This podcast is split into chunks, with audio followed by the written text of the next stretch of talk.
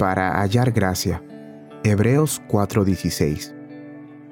Diariamente necesitamos de la gracia para sostenernos en medio de problemas, para refrenarnos en nuestras corrupciones, para santificar nuestro temperamento, para preservarnos en la tentación, para acrecentar nuestra experiencia, para hacernos útiles en beneficio de otros, para permitirnos perseverar hasta el final y para enfrentar la muerte con confianza y alegría.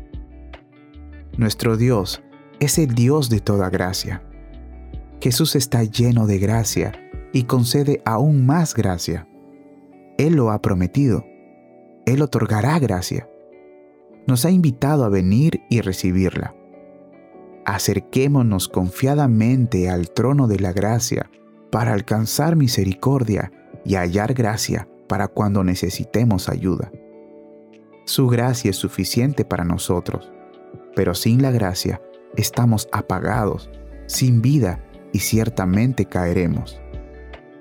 Que busquemos en Jesús gracia que nos fortalezca, nos santifique y nos haga útiles Nunca intentemos nada por nuestras propias fuerzas, más bien recibamos del Señor para que podamos vivir para el Señor y atribuyamos todo lo bueno que hacemos a la gracia de Dios que está en nosotros.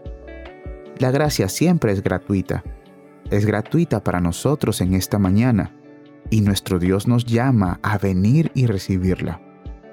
Acércate pues confiadamente al trono de la gracia y obtendrás misericordia y hallarás gracia para cuando necesites ayuda en este día.